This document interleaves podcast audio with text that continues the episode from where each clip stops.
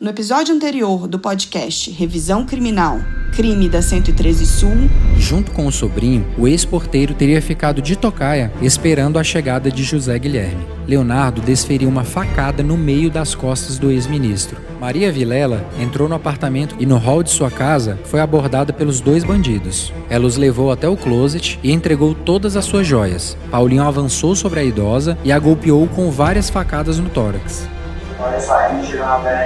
Era Francisca, a empregada do casal há 32 anos. Como é que vocês mataram ela? Vai fora.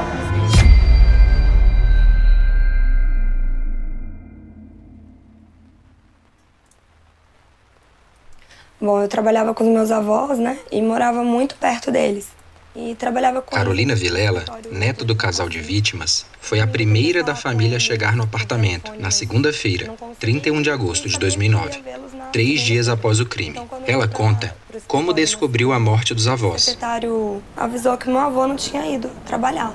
Quando eu descobri que meu avô não tinha ido trabalhar, foi um momento assim que me deu uma aflição, né? Então nesse momento comecei a procurar por eles Saí do setor comercial, fui correndo pro apartamento deles. Nesse caminho fui falando com minha mãe, com meu tio, com outras pessoas que pudessem ter alguma notícia. E quando eu cheguei no apartamento, imediatamente o porteiro falou assim que ele não chegou nem a interfonar no prédio. Ele simplesmente virou e falou que eles não estavam.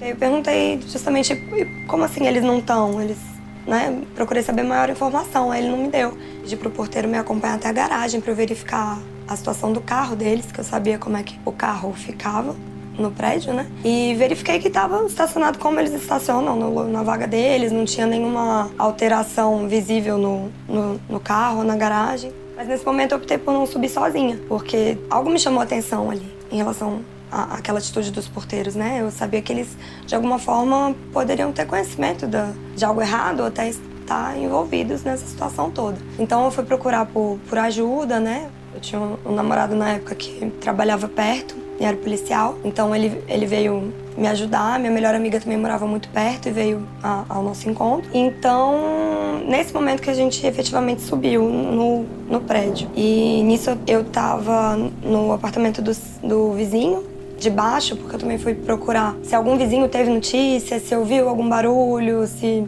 viu eles no prédio, ou se sabia de alguma outra informação. Então, nesse momento eu procurei com os vizinhos. Eu estava no apartamento do vizinho quando o chaveiro, a gente tinha chamado o chaveiro, e o chaveiro chegou antes de mim no prédio. E essa foi exatamente a sorte, porque a porta que eu abriria seria a porta onde estaria meu avô, né? Então, por, por essa, esse acaso, eu acabei não vendo os corpos, né? Eu, eu não cheguei a ver a cena do crime.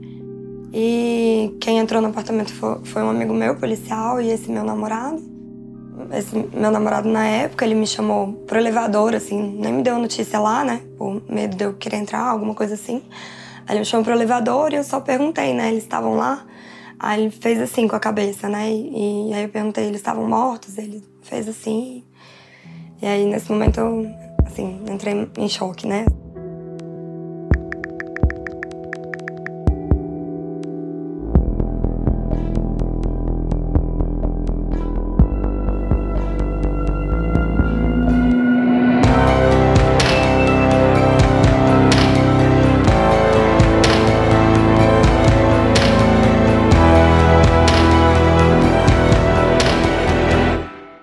Revisão criminal. Os assassinos, Leonardo e Paulinho, saíram do local do crime e pegaram um ônibus em direção à rodoferroviária de Brasília, onde trocaram de roupa e jogaram fora as camisas que foram usadas durante o crime. Dali, eles voltaram para Montalvânia, a cidade em que moravam. A ligação deles com o crime só seria descoberta mais de um ano depois, por uma delegada que não era responsável pelas investigações. A versão do crime apresentada no episódio anterior foi a relatada por Leonardo nas três primeiras versões de seu depoimento para a polícia, sendo as duas primeiras para a oitava DP, chefiada pela delegada Débora Menezes. Ela fala sobre os depoimentos do acusado. Abre aspas. Cansei de perguntar se havia mandante, e ele sempre disse que não. Fecha aspas. Relatou a delegada nos autos. Na coletiva de imprensa do caso, Leonardo foi questionado por repórteres do possível envolvimento de Adriana Vilela no assassinato. Ele responde: No seu depoimento, você falou alguma vez que a filha podia ser assassinada, assassina? Não, não, não cheguei a comentar nada. A delegada Débora Menezes então indiciou o acusado de latrocínio, roubo seguido de morte, o que confrontava a tese de Mabel de Faria, a delegada responsável pelo caso, que dois meses antes da descoberta dos assassinos havia indiciado a filha do casal como mandante do crime. O martírio de Adriane e da família parecia ter chegado ao fim. Em entrevistas para jornais da época, Adriana se dizia aliviada por finalmente terem descoberto os assassinos de seus pais. Mas o crime não estava solucionado e ainda surgiriam várias reviravoltas no caso.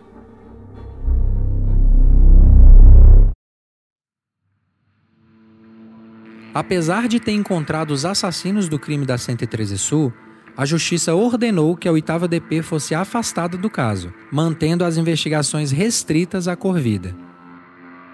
A delegada Mabel de Faria, que conduziu o caso na Corvida, mesmo antes de ouvir os assassinos, deu declarações aos jornais de que o envolvimento de Adriana no crime era certo.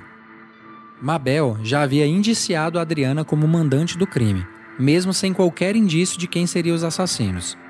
Quando a oitava DP revelou quem eram os criminosos, a justiça já havia aceitado a denúncia da Corvida e Adriana havia se tornado ré no assassinato de seus pais. Sobre o seu indiciamento e a persistência da delegada na tese de que ela havia arquitetado o crime, Adriana fala. Ah, por que a delegada Mabel quis sustentar a farsa dela, mesmo após a prisão dos, dos assassinos dos meus pais? Porque quando ela me indiciou, ela me indiciou uma denúncia, um indiciamento vazio. Ela disse que eu era mandante de um crime, mas ela não dizia como esse crime aconteceu. Ela não dizia quem executou o crime. Augusto Vilela, irmão de Adriana, entende que para a polícia seria difícil admitir uma outra versão do crime, pois assim estaria assumindo um erro. O que eu, o que eu constatei é isso. Eu acho que depois de tudo que eu vi, a única coisa que explica é a polícia foi longe demais com relação a essa tese de mandante. E voltar atrás agora seria, seria responsabilizar, necessariamente responsabilizar alguém que, que, que, que fez isso que apostou nisso. Quando, quando ninguém sabia o que tinha acontecido, né, eles apostaram numa tese é, maluca. No primeiro depoimento à Corvida, Leonardo reafirmava sua versão de que teria realizado roubo e assassinato do casal Vilela ao lado de seu sobrinho, e que a motivação do crime teria sido a humilhação por parte de José Guilherme Vilela quando os dois se encontraram no setor de autarquia sul. Se eu fosse arranjar emprego para todo mundo que me pede, eu tinha que abrir uma agência de emprego. Em seu depoimento para a delegada Mabel, Paulinho também negava o envolvimento de qualquer outra pessoa no crime. Conta como é que foi, vocês saíram daqui. Eu só queria saber o seguinte, por que vocês saíram daqui? Foram fazer o que lá? Para roubar. Então vocês já saíram para roubar? Para roubar. Certo. E, e por que, que o Leonardo teve a ideia de roubar lá? Ele só falou pra mim que ah. tinha raiva de fogo lá. Ele tinha raiva? É. Ah. E foram só vocês dois? Só foi nós dois. Você sabe que não foi assim. Por que o Nero veio aqui? Você sabe, você sabe que não foi assim. Você sabe que não foi assim. A minha parte, eu só sei assim. É importante ressaltar que Paulinho estava preso em Montalvânia, na época em que se descobriram as ligações de Leonardo com o crime da 113 Sul. Por isso, não seria possível que os dois tivessem combinado os depoimentos. Nos primeiros interrogatórios, Leonardo também afirmava que os dois haviam cometido o crime sozinhos, como no trecho a seguir. Como foi que você resolveu? Não foi nada planejado nada arranjado, não nada encomendado nem mandado por ninguém. É, eu vim para Brasília arrumar emprego. Mas a partir do seu quarto depoimento após a sua prisão, Leonardo começa a mudar o seu relato. Nesse testemunho, o ex-porteiro disse que teria recebido a notícia da morte do casal Vilela pelo irmão.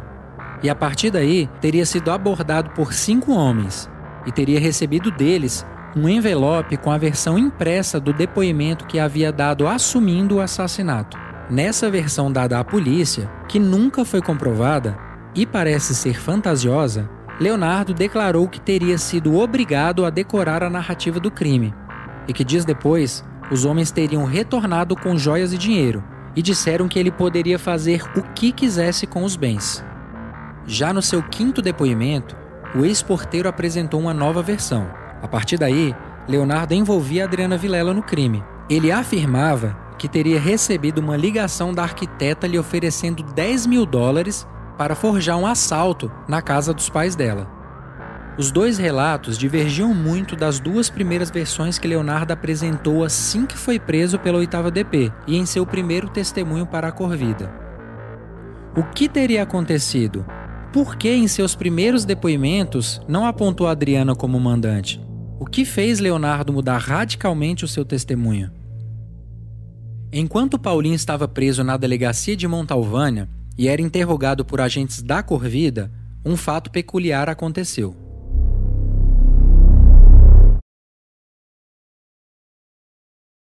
Dois advogados afirmam terem sido abordados pela delegada Mabel, a responsável pelo caso na Corvida. E aos dois foi feito o mesmo pedido: que aconselhassem Paulinho a afirmar em depoimento que o crime, cometido por ele e seu tio, havia sido encomendado por alguém. Cabe ressaltar aqui que os dois advogados entrevistados por mim em Montalvânia são inimigos políticos na cidade. Portanto, não haveria hipótese de os dois terem combinado declarações. Um dos advogados, Geraldo Flávio, conta que estava na delegacia para representar outro cliente, mas a delegada Mabel o confundiu com Fabrício Dornelas, que era quem de fato defendia Paulinho. Sobre a conversa que Geraldo Flávio teve com a delegada Mabel de Faria, ouça o que ele me disse. Nesse, nesse dia, ela chegou para mim e me pediu para mim conversar com, com o preso, o Paulinho, e explicar para ele, orientar ele que o crime, que o crime de, de, de mando apenas seria menor do que a de latrocínio. Então, para mim orientar, orientá-lo a falar que, que, que foi um crime de mando e não um latrocínio. Você era advogado de Paulina? Não, não. Eu, eu tava lá, eu, eu tava por um, um outro trabalho lá uma, com uma outra pessoa e eu estava em frente à delegacia. Nesse dia tava uma, uma movimentação é, é, grande lá, não, é, fora do normal. E aí eu tava encostado lá é, para falar com um outro, um outro preso lá. E ela chegou e fez essa proposta, é, me, me, me pediu, né, para que eu orientasse para que eu falasse para o preso Paulinho que foi crime de mando e ela, não ela, patrocínio. É, o senhor entende que ela confundiu o senhor com o advogado dele? Achou por um, por um momento que o senhor seria advogado dele? Pode ter sido isso, pode ter sido, porque o, o, o advogado dele é o Fabrício, né? E ela pode ter confundido o Flávio com o Fabrício, e aí ela me pediu e Salvo engano, ela também pediu isso para o, o, o, o advogado Fabrício. Na época, Fabrício Dornelas defendia Paulinho por um crime de homicídio que ele havia cometido alguns meses após o triplo assassinato em Brasília. Na ocasião, ele matou a pedradas um rapaz que não teria pagado uma dívida referente a um brinco. Doutor Fabrício, é, queria que você é, relembrasse de novo essa conversa com, com a doutora Mabel no ah. dia em que ela esteve aqui em Montalvânia querendo inquirir o Paulo ah. Cardoso e Paulinho. É. Não, era no final da tarde, né? Eu, eu saindo já do serviço, do escritório, eu fui para minha residência e lá recebi um telefonema pedindo que eu fosse na delegacia. Eu perguntei o que, que seria aquela hora, né? Aí falou, não, tem um pessoal, uma polícia, polícia de Brasília que queria conversar com você sobre uma questão com o Paulo Cardoso. Aí eu falei, não, desço lá, desci lá, né? E eu não sei afirmar com certeza se era a Mabel, eu sei que era a segunda equipe da Polícia Civil que veio aqui. Né? E ela, eh, chegando lá, ela me explicou que o Paulo, eles, eles tinham indícios que Paulo, Paulo poderia ter participado desse crime lá e que eles queriam que eu conversasse com Paulo, que Paulo estava negando, né, que não teve, não teve ninguém que mandou o, crime, eles entraram lá para lá roubar mesmo, né, furtar, né, e chegou lá, infelizmente, e terminaram matando todo mundo. Aí eles me explicaram para me mostrar para o Paulo a vantagem dele indicar, falar que foi um crime de mando. É importante também falar que ela, ela nunca pediu para falar a pessoa, fala que foi fulano. Não, ela só falou, não, doutor, você pede para ele, explica para ele a vantagem, que o crime de latrocínio é a maior pena do Código Penal hoje, né? mostrar para ele que é mais vantajoso na aplicação da pena um crime de mando, que seria homicídio qualificado, do que um latrocínio, né, que é roubo seguido de morte, entendeu? Então, o latrocínio hoje é a maior pena do Código Penal brasileiro, hoje é o crime de latrocínio nós conseguimos recuperar o depoimento de Paulo Cardoso Santana, que confirmou ter de fato recebido tal orientação de seu advogado, Fabrício Dornelas. Quem faz as perguntas é o promotor Maurício Miranda.